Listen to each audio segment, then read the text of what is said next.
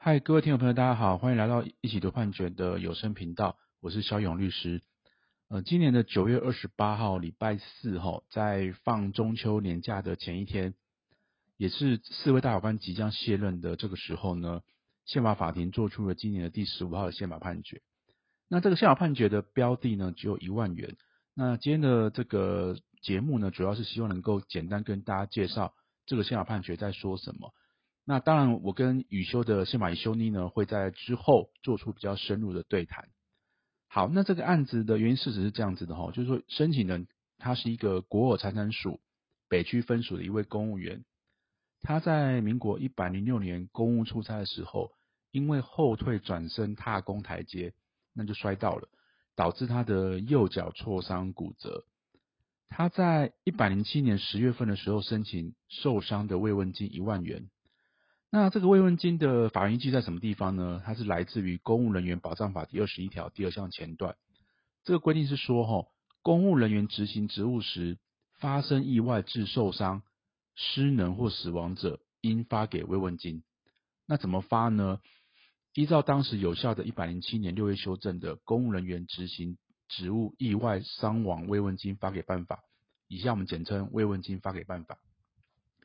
这个办法里面提到的这个意外，哈，就是公务人员保障法里面讲的意外是什么意思呢？它所指的是非由疾病引起之突发性外来危险事故。后来呢，这个国有财产署北区分署否准了这个申请人的一个请求，他认为说了哈，这个如果是因为当事人自己的疏忽导致的事故，那而且呢，这个事故呢，并不是突发性的外来危险引起的话。就不是这个发给办法里面所定义的意外，那既然不是意外的话，就不能呢发给慰问金。申请人对这个否准的一个决定不服，申请复审，提起行政诉讼之后，败诉确定之后呢，申请大法官解释。那不过哈，这个一百零七年办法，其实在一百一十一年四月份的时候有做修正，这个修正呢是把条文中的危险二字删除，那。这个意外呢，就变成哈，非由疾病引起之突发性外来事故，并没有危险两个字。好，但是大法官特别指出说，这一次的修正呢，并没有在这一次宪法审查的范围。好，那接下来想跟大家讲，就是说这个判决结果是什么？哈，这判决结果的一个这个审查标的有两个，一个就是这个公务人员的。呃，保障法的第二十一条第二项前段，就刚刚提到的这个应该发给慰问金的一个规定，好，这是母法。那慰问金发给办法呢是子法。这个判决的一个结果认为，哈，这个母法是合宪的，但子法违宪。哦，那当然申请人认为母法跟子法都有违宪的疑虑。好，那首先是母法的部分呢，哈，这个宪法法庭认为说了，哈，这个母法的规定说，公务人员执行职务时发生意外。致受伤、失能或死亡者，应发给慰问金。他认为说，这只是国家对于公务人员在执行职务时发生意外的保障，它是保障人民服公职权的一个具体化，它并没有抵触宪法第十八条服公职权保障的问题。好，所以是合宪的。好，那接下来是执法的部分。好，执法就是我刚刚提到的慰问金发给办法，它对意外有一个定义，定义是指什么？外来的危险事故。那这边呢，宪法判决认为，哈，这个执法的定义，哈，外来危险事故里面，它增加母法，就刚刚提到的这个公务人员保障法的规定所没有的限制，抵触了宪法第十八条服公职权的一个保障而违宪，哈。那理由大概有三个了，哈。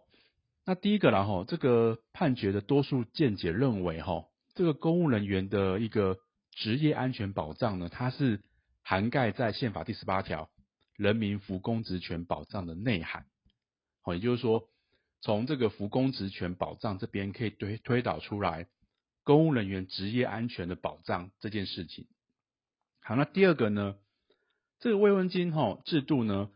它是机关对于哈因为执行职务好发生哈意外失能或死亡的公务人的照顾照护了哈。虽然是以这个慰问金为名哈，但实质上这个宪法判决认为呢，它具有职灾补偿的性质。那第三呢哈，这个意外这个部分，然后就是执法里面对意外的定义，然后是认为哈，就是不包含公务员自己的疏失，但大法官认为哈，这个意外呢，并不限于哈单纯因为外来危险源所致的一个事故，也应该包含因为公务人员本身的疏忽所致的。那呃，这个这一次的这个一百零七年这个办法里面，它对意外的定义呢，是指外来危险事故。宪法判决认为说，这件事情呢，增加了母法，也就是公务人员保障法所没有的限制，那抵触了宪法第十八条辅公职权保障的这个部分，所以是违宪的哦。好，那接下来跟大家讲的是关于不同意见的部分了哈。这一次的宪法判决有四份意见书。两份呢的协同是来自于即将卸任的蔡明诚跟黄无瑕大法官。那至于不同意见的部分哈，有许志雄跟蔡永正大法官分别提出了哈。那有趣的事情是说了哈，这一次的宪法判决它是一个刚刚好过门槛的一个结果。那十五位大法官里面呢，有八票呢赞成第一项的一个主文，但有七票反对，也就刚好过半而已。那这七票的不同。的意见呢，刚好是来自于这两份不同意见书。首先是许志雄大法官里面提到的不同意见书，哈，刚好有两位大法官加入，就是张琼文大法官跟黄昭云大法官加入。总结来说了，哈，这一次虽然有两份不同意见书，有七位反对，但事实上对于结论有反对的话，应该是这份意见书里面具名的三位大法官：许志雄、张琼文跟黄昭云大法官。那他们认为说了，哈。这个公务员职灾补偿的这个部分呢，哈，立法者应该是有一个广泛的政策形成空间。原则上来说，宪法法庭应该采取一个比较宽松的审查标准。慰问金呢的性质也不算是一个职灾补偿。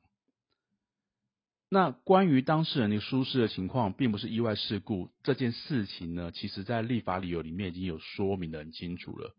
那宪法法庭是不是适合去取取代立法理由的说明？这部分是有待商榷的。如果这样解释的话，可能会压缩了立法形成的空间。好，那这个部分关于立法理由的部分是怎么样呢？是这样子的意思，好，是说在公务人员保障法里面的立法理由里面，它有明确的提到说，这个意外的部分呢，哈，参酌保险法的规定以及实务的运作，它指的是突发性的外来危险事故。那至于呢，当事人疏忽或疾病所致都不算是意外事故，这在立法理由里面有一个比较明确的说明了哈。但这个宪法判决的理由里面呢，他认为这个理由有待商榷，那并不是判决，但是并不是判决可以审理的标的。也就是说，大法官他其实并没有去采纳这个立法理由。那许许志雄大法官认为说。既然立法理由说那么清楚了，那你又该采取一个宽松的审查标准，适不适合呢？就去变更的立法理由，这样子是有待商榷的。好，那另外一个不同意见呢，是来自于蔡荣真大法官提出的部分不同意见书。那这份意见书有四位大法官加入，包括即将卸任的吴成环、林俊毅大法官呢，以及张琼文、杨万庆大法官要加入。那这份意见书其实有很多，总共有五位大法官具名在上面，然后，但是意见书的写法是一个比较特别的，因为他写的是说，呃，这个意见书他认同的主文应该长什么样子，所以如果我们要去知道他的不同意见的话，我们就要去比对他所提出来的主文跟宪法判决的主文有什么样的差别存在。那经过我比对之后呢，他其实主要差别呢是认为哈。呃，他认为说外来的危险事故这个定义，然后这个这个发给办法的定义呢，它逾越了法律规范的内容，增加法所无的限制，所以呢是违背宪法的法律保留原则。但是他没有提到什么主文里面提到的抵触宪法第十八条服公职权的这个部分而违宪。那这样代表什么意思呢？我自己的解读是这样的，然后。这份意见书，他认为应该是这样讲，他认为说了哈，这个这个发给办法里面，他就意外的定义其实是错误的。那意见书里面，他其实采取了很多种不同的法律解释方式，包括文义解释、体系解释、客观历史解释等方式。他认为都解释不出来说意外没有包含当事人疏失的情况，所以呢，这个慰问金的发给办法这个执法逾越了母法的规定，逾越了法律保留原则，但是他并没有说这个规定呢是逾越是抵触宪法第十八条的一个部分的违宪，所以换句话说，立法者如果他认为意外呢不要包括。到这个当事人疏失的情况，搞不好是可以的，因为他并没有说这样子是违反宪法的一个比例原则。好，那这样子哈，往下走了哈，就说这套解释的影响到底大不大？我刚好提到说，这个申请人申请的标的就一万元，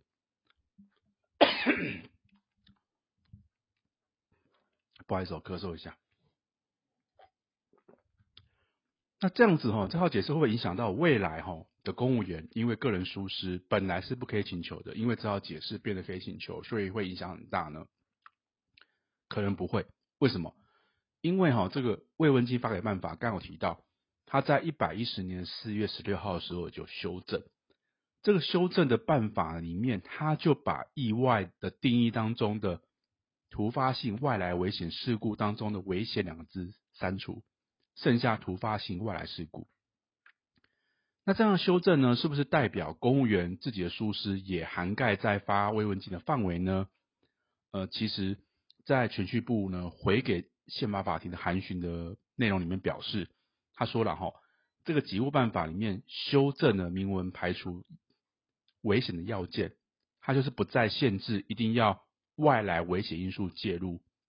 那也不会因为单纯的个人疏失就不发给慰问金了。所以换句话说，在一百一十一年四月十六号以后，那即便当事人自己的疏失也在慰问金涵盖范围。所以换句话说了哈，这一次的宪法判决的适用的范围呢，应该是只有限于一百一十年慰问金给付办法修正前的情况。所以这个许志荣大法官他就在在他意见书里面他就说了哈。他说：“本案只是一个轻微的个案救济而已。”好，这大概就是这一次的宪法判决的一个简要介绍。好，那我们比较深入的探讨，我们会在宪法一修订里面跟大家做分享。那也欢迎大家收听之后的宪法一修订的节目。好，感谢大家，那我们下次见喽，拜拜。